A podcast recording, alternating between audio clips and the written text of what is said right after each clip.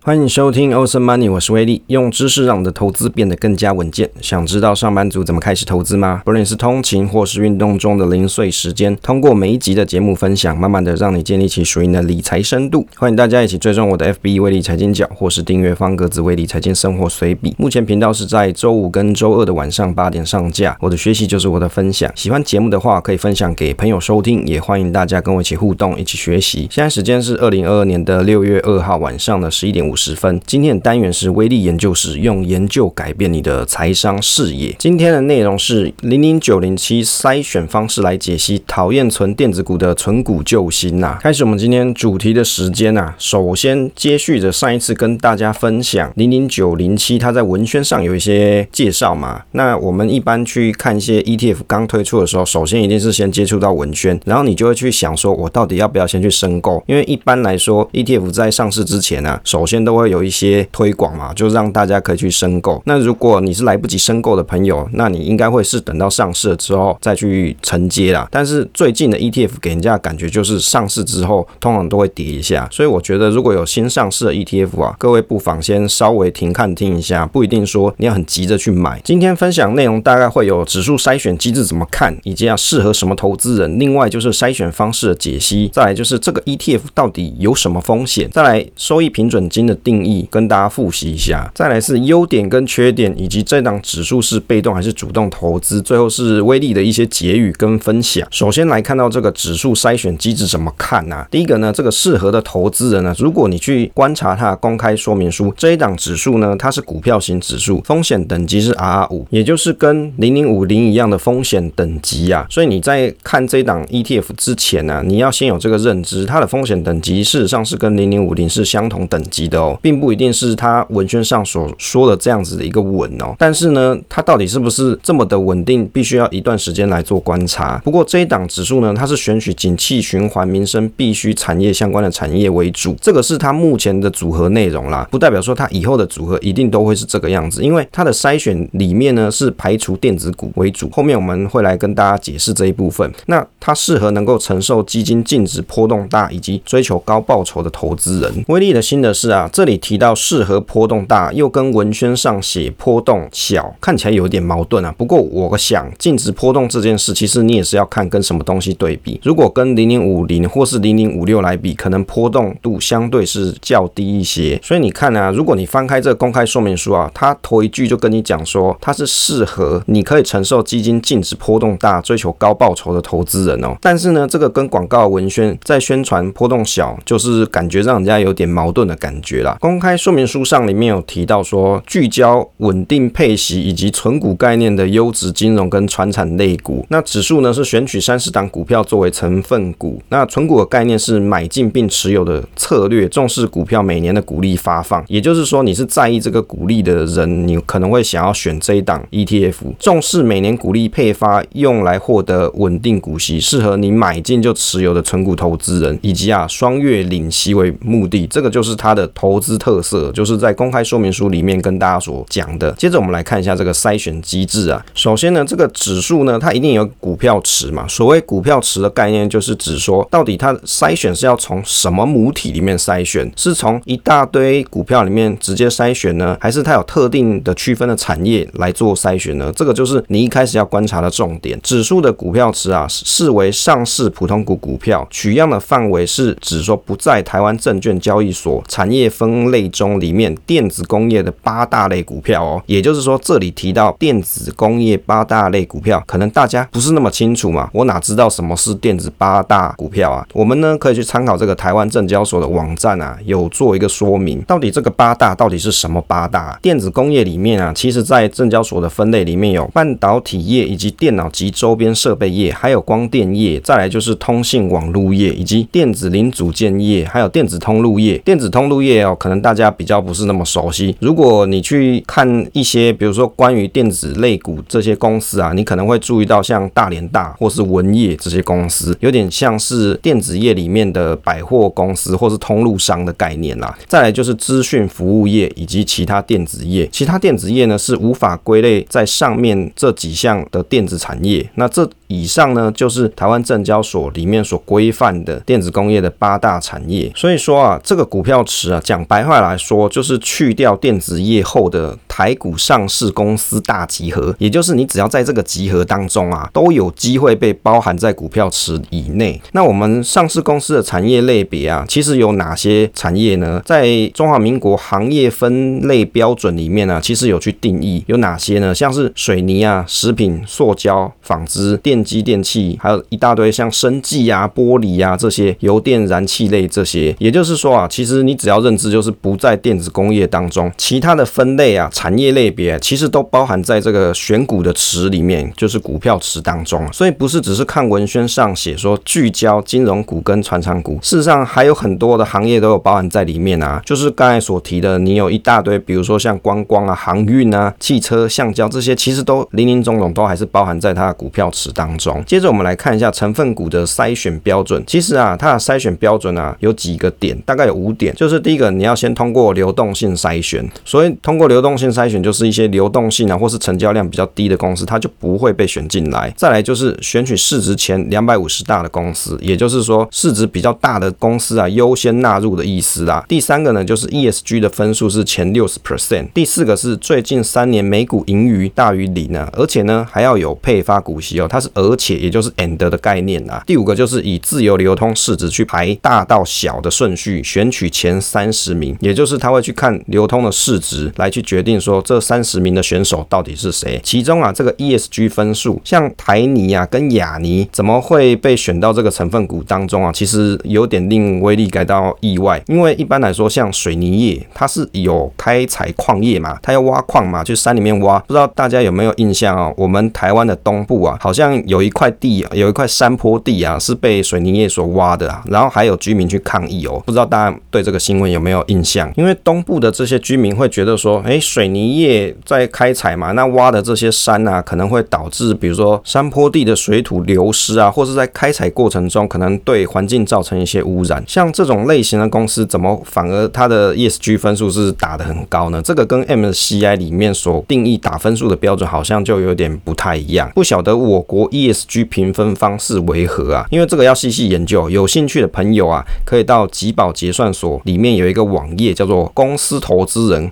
关系整合平台啊。啊，你如果你懒得打这个字，你就在 Google 上面打台湾 ESG，你一定就找到这个网页。你可以去查询看看。威利啊，有去申请这个平台的登入的账号密码，不过啊，没有收到验证信呢，有可能不知道这个信跑去哪里了，可能要再研究看看。所以我也没办法登进去看啦，就密码一直都收不到啊。有有进一步兴趣的朋友，你可以去参考台泥的 ESG 网站，看起来是很用心在经营 ESG 这一块领域啊。所以在上集的内容啊，零零九零七的内容有跟大家分享到，你不要只是看说这个 ESG 的分数很高，你就认定说，诶，它是不是在某一块领域啊做的是非常好的？因为每一个 ESG 协会它所评断出来的这个分数的标准其实不太一样。就像威迪之前去研究 MCI 的 ESG，明明像矿业这些东西，它应该是属于 ESG 分数是比较低的，可是，在台湾的标准里面好像不是这么一回事哦。但是这个要细细研究。所以当你在选择这一档 ETF 的时候，你可能就要一个认知，好吧？那我就是要相信台湾的 ESG 的评分标准，那我就认定说它是有永续发展的公司啊。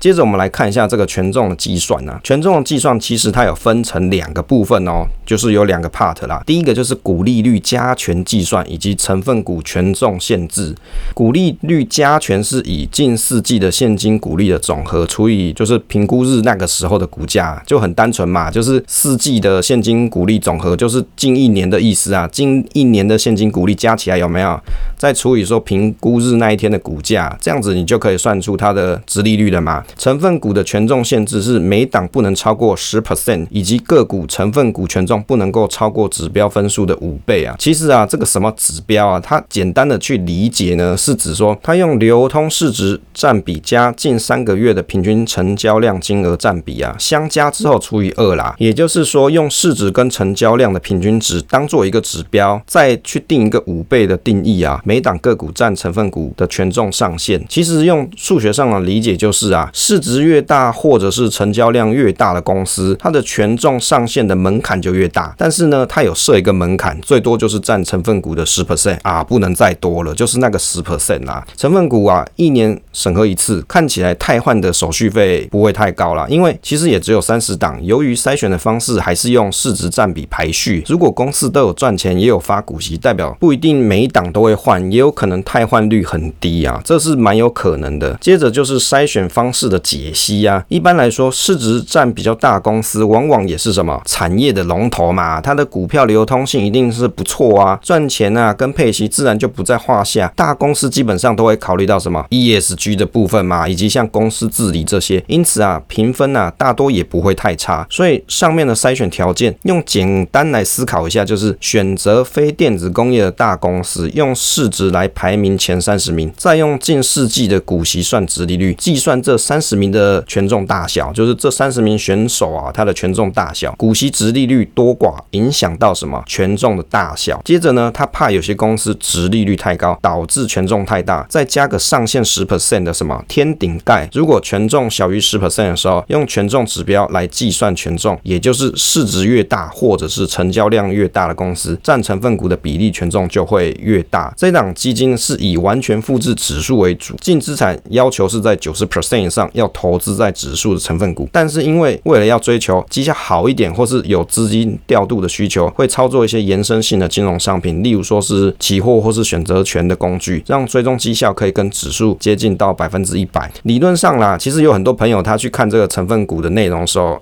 往往都会有一个疑问，就为什么会有期货呢？为什么会有选择权呢？这些延伸性的金融商品啊，我不是要求稳嘛？怎么还是会有这些东西？各位可能要去理解一下，每档指数它在追踪这些成分股的时候，往往都会有绩效落差、追踪误差的这种可能性存在，所以它一定势必要保有一些弹性的空间，可以去做一些操作。比如说啊，它可能利用这个期货是选择权的工具啊，让指数的绩效啊去追踪这个成分股的绩效啊，可以跟指数它的绩效是比较 mapping 在一起的哦，比较贴近在一起的。事实上，可不可以达到完全百分之一百？我是觉得可能不是这么可能啦，因为你要完全跟指数是一样的，理论上是不太可能，因为你还是要有一些手续费嘛，买卖成本。如果你只是光计算指数的话，指数本身就是指数啊，它没有买卖这些东西嘛，所以你要完全可以贴近，是到一百 percent，我觉得是不太可能的。但是可以尽可能的接近它。接着来看一下 ETF 的风险哦，公开说明书上有提到一些风险。第一点呢，就是类股啊过度集中的风险；第二个是产业景气循环的风险；第三个是 ETF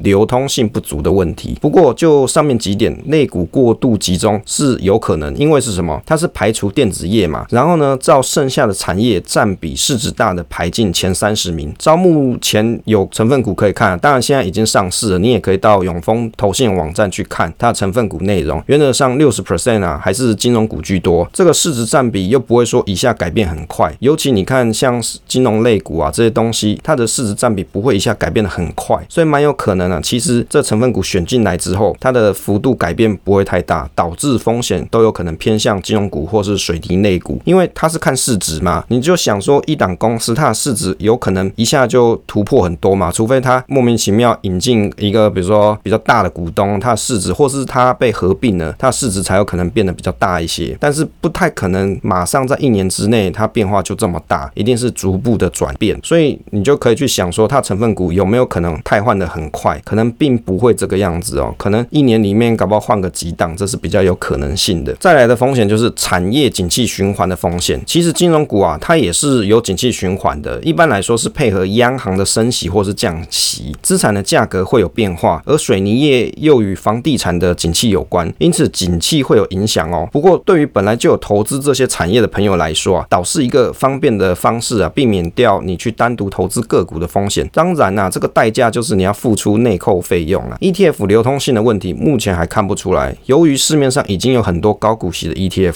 另外很多人喜欢存金融股，会直接存个股，不一定会选后面才出的 ETF。因此啊，这个流通性要再做观察。当然呢，就我们来观察它上市之后的流通性啊，是还算不错啦。不晓得之后会不会变化，所以我们还是要再观察一下。接着来跟大家讨论一下，复习一下收益平准金的定义。这档基金它里面有内建收益平准金。就跟零零八七八一样，因此先进来的领股息，后进来的领收益平准金，其实也算是一种公平的方式，也不至于说除权息前有些投资人他会去抢这个除权息行情嘛，导致这个买盘太多，影响到 ETF 的净值太多，也算是现在发行 ETF 的标配哦，就是你要有这个收益平准金这个概念，因为市场上的接受度看起来是蛮好的。严格说起来，收益平准金的缺点就是在后进的资金会被先扣在收益平准金里面当中啊，也就是说没有全部都投入在投资的标的组合里面，因此可能对于基金的绩效会有一些打折，有一些折扣。不过这种追求配息的产品啊，也不失为一种折中的方式，让降低除权息影响股息的可能性可以降低，也增加了股价的稳定性。所以这种方式就看投资人喜不喜欢啦。不过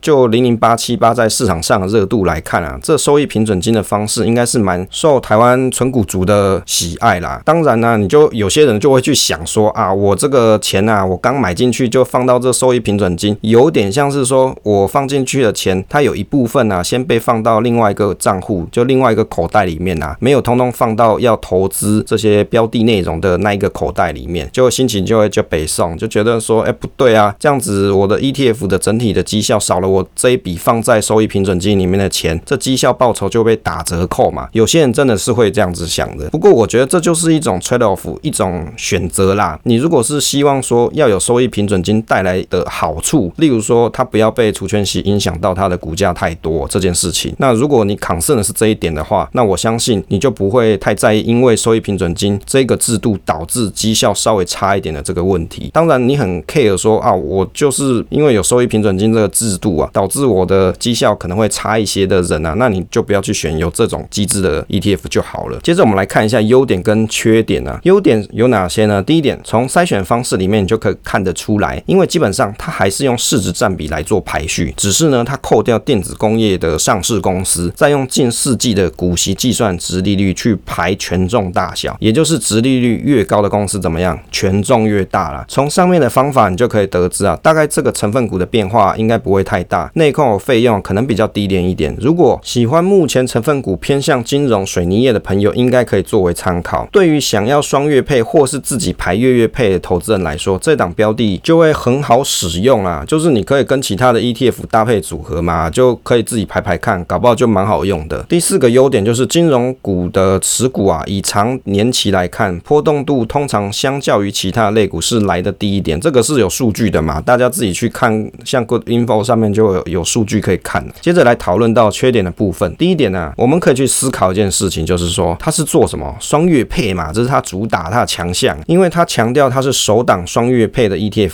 等于说把本来的这三十档公司一年收到的股息与筛选股票产生的价差切成六等份给投资人，相关的处理股息以及配发的费用应该会占比比其他的 ETF 来的高哦，这是有可能性的。你从它这个筛选的方式以及它的逻辑里面，你就就可以去思考到这一点哦，它的特点嘛，就是会有这个可能性。第二个就是产业可能都偏向金融跟水泥业，当然了，未来有市值比较大产业也有可能会排进来啦，除非你本来就缺少这部分产业的朋友，或者是已经有相关个股，但是你想要转成 ETF 的朋友啊，可能才会想要去使用，不然呢、啊，这个产业就是比较过度集中一些。因为有些投资人的朋友，他可能本来就有买一些金融股嘛，那他可能也买了一些水泥业嘛，或是其他的类股。但是投资人朋友可能会想到说，那我买这些个股，要是这些个股啊里面要是今年配息不太好，那我可能这个配息就会比较难看一些。那我又想要做分散，我又不想要自己买一大堆股票自己管，那你去换成这种 ETF 就是很方便的一件事情。第三个就是文轩，虽然它有强调民生产业，但是如果市值占比不高啊，可能也不容易被选进入啦。民生产业其实还有很多啊，例如说像食品类股嘛，或者像是油电燃气啊这些公司也是跟民生产业相关度比较高。但是你去看现在成分股占比，这些比例都不会太重哦。所以如果你是比较想要说啊，我要学那个阿格力有没有那个投资达人阿格力，就是做这个民生选股产业的投资啊，你去选这一档的时候，你可能会发现说，哎，我就比较喜欢，例如说像是百货通路保雅，或者是像一些食品类股啊，你就会发现说，它可能有选到，但是它占比不是那么的重，可能跟你想要的投资方向会不太一样。因为有些朋友他就会想说，那我要跟民生相关很重，那我要油电燃气哦，占三十趴，食品也占三十趴哦，那比如说电信我也三十趴这样啊，剩下十趴我随便买之类的。有些人他想要去投资他的民生类股啊，他会这样子去配。可是当你去投资这档 ETF 的时候，你就会去发现说，那靠腰那个市值大的就是那前面那几档，那你就会发现说，这个成分类股啊，一直都选不到你想要占比比较重的民生产业，这个是有可能的哦。好，所以我列为它为缺点之一啦。如果你是比较希望说你要买的 ETF 是跟民生产业啊相关度比较高的，那甚至是你有指定说我要比如说油电燃气食品类股啊，或是百货通路这些我要占比比较高的，那你买这档 ETF 可能就不如你所想，有可能市值占比不太高，也不容易被选入。第四个就是筛选条件上说没有要满足五 percent 的殖利率啊，跟这个文宣上有一点差异啊。你去看它的筛选条件上面啊，殖利率只是去决定什么权重占比嘛，跟文宣上面说啊，这个要有股息殖利率五 percent 啊，其实这个没有 promise 啊，因为你在这筛选条件里面就没写啊。第五个就是抛弃成长性吗？哦，如果你要把电子股当做成长性的话，可能算是缺点，因为威力有去看一些 YouTube 的说明啊，关于这零零九零七的心得跟想法，别人的看法啦，那威力也去看了，有的人就会觉得说啊，这个是抛弃成长性。不过就威力的角度来看啊，在台湾的产业里面，产业的类别里面啊，电子股当然是算是台湾的大宗产业嘛，台湾就是以电子产业为主的一个国家嘛，所以你要说它是抛弃成长性吗？应该是说它是不选择电子股，你其他的这些，比如说金融股啊，或者是水泥产业啊，或是其他的产业，它就是扣掉电子业的其他产业啊，这些也是台湾的一个整体的一个部分嘛，所以它会没有成长性吗？其实也不见得，只是它的成长性有没有电子股来得高，这个是一个问号啦。不过电子股它的变化趋势是比较快的，它的损益的变化也很高，所以你可能只能去想说，那我没有投资电子股，有可能我账上的浮亏啊，或者是观察 ETF 的净值变化，它的波动度可能没有来的像是你买零零五零这样子来的大哦，或者是你去观察像零零五六，它是电子股成分比较重的，你去观察，也许它的净值的变化是没有其他这种电子股占比比较重的 ETF 来的高。再来来讨论一下这档指数是被动还是主动投资哦？个人觉得说比较像是去电子股的被动投资，只是加上了很多筛选条件，为了迎合投资大众的喜好，但是本质上还是看市值占比排序。不过我想真的指数化的被动投资人、啊，他不会去选择这档标的，因为这一档指数不足以代表大盘指数。好，所以如果你是一个很纯很纯的博格头啊，这一档 ETF 它当然不能够代表大盘指数嘛？为什么？很单纯嘛，它扣掉电子业啦，电子业就是台湾的主要产业啊，所以不可以代表大盘指数，那你就不会是所谓的这个指数化被动投资人他们所宣称的被动投资的 ETF 啊，就不会是这个样子。结语的部分啊，威力认为说这一档 ETF 啊，比较像是非电子产业的零零五零的概念，当然它加了很多东西进去嘛，一些这个筛选的机制，有些存股族不喜欢存电子业，哦，这真的有哦，有的人就不喜欢存电子业啊，你去看一些存股书，有些存股老师就说电子业存股不要哦，就是不买啊，因为看不懂或者是变化太快了，他难以掌握这个产业的特性。那如果你也是讨厌电子业的朋友啊，那这这档 ETF 就蛮适合你的，但是整个 ETF 的绩效蛮有可能会与金融股的相关性较高，搭配央行的升息啊，有可能未来一两年的效果会不错。好，预估啦，今年可能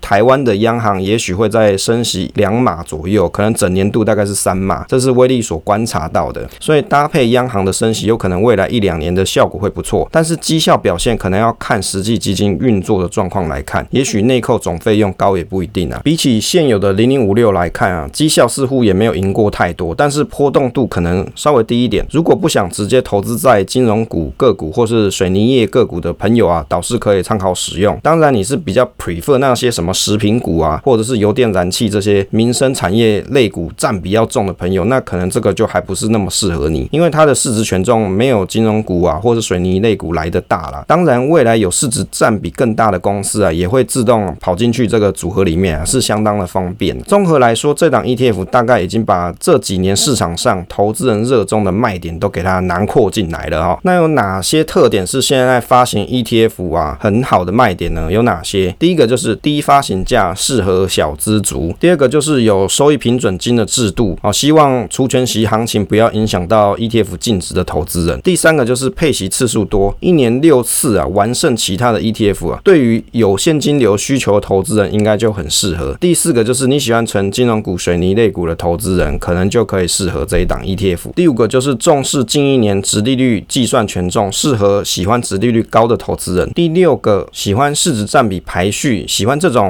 方式的投资人，就是你喜欢用市值占比来去排顺序的投资人，那你就很适合这一档。第七个有 ESG 筛选，喜欢永续经营主题的投资人。第八个就是你喜欢存股但是不存电子股的投资人，好，就是把整个 ETF 它有哪些卖点，现在市面上啊所比较热门的一些卖点，其实这一档 ETF 它都包进来了，好，所以这个是蛮有意思的，你就可以去观察说，诶，现在投信它到底要发行什么东西会是大家比较喜爱的？那你可以想想为什么你会喜爱这些特点，好，这个是一个很好的问题。那最后补充一下，有些朋友他可能会在零零八七八跟零零九零七里面去做选择，可能会在想说我要买哪一档比较好。其实就上一集有跟大家分享，这两档 ETF 目前有三成的持股啊是重叠的，所以简单的评语就是八七八它是就是有电子股存股的 ETF，而且占比还不小。那九零七呢，就是把这个电子股给删了，不过筛选方式是不太一样的，虽然都有 ESG，那八七八是看股利来排名，九零七是按照市值来排序这前三十名，再用值利率来决定权重。所以啊，你看哦，这筛选方式就有差异。如果你是喜欢用股利来排名，零零八七八呢，它的方法是值利率筛选公式是用股利分数等于零点二五乘上近一年的值利率，再加上零点七五近三年的平均值利率来进行排序。哦，所以它的方式是不太一样的。也就是说，如果你希望你的成分股的标的，它是来看股利、值利率这这些东西来囊括到这三十名里面，那或者是你是用市值来排这三十名，也就是你只要去想这两点，你到底比较喜欢哪一点，那这个就是最适合你的 ETF。另外就是说，如果你不喜欢电子股的朋友，那你大概就没什么选择，你就是选择九零七，就是看每个人口味啦。有些人就是极度讨厌电子股当存股，那九零七就不错啦。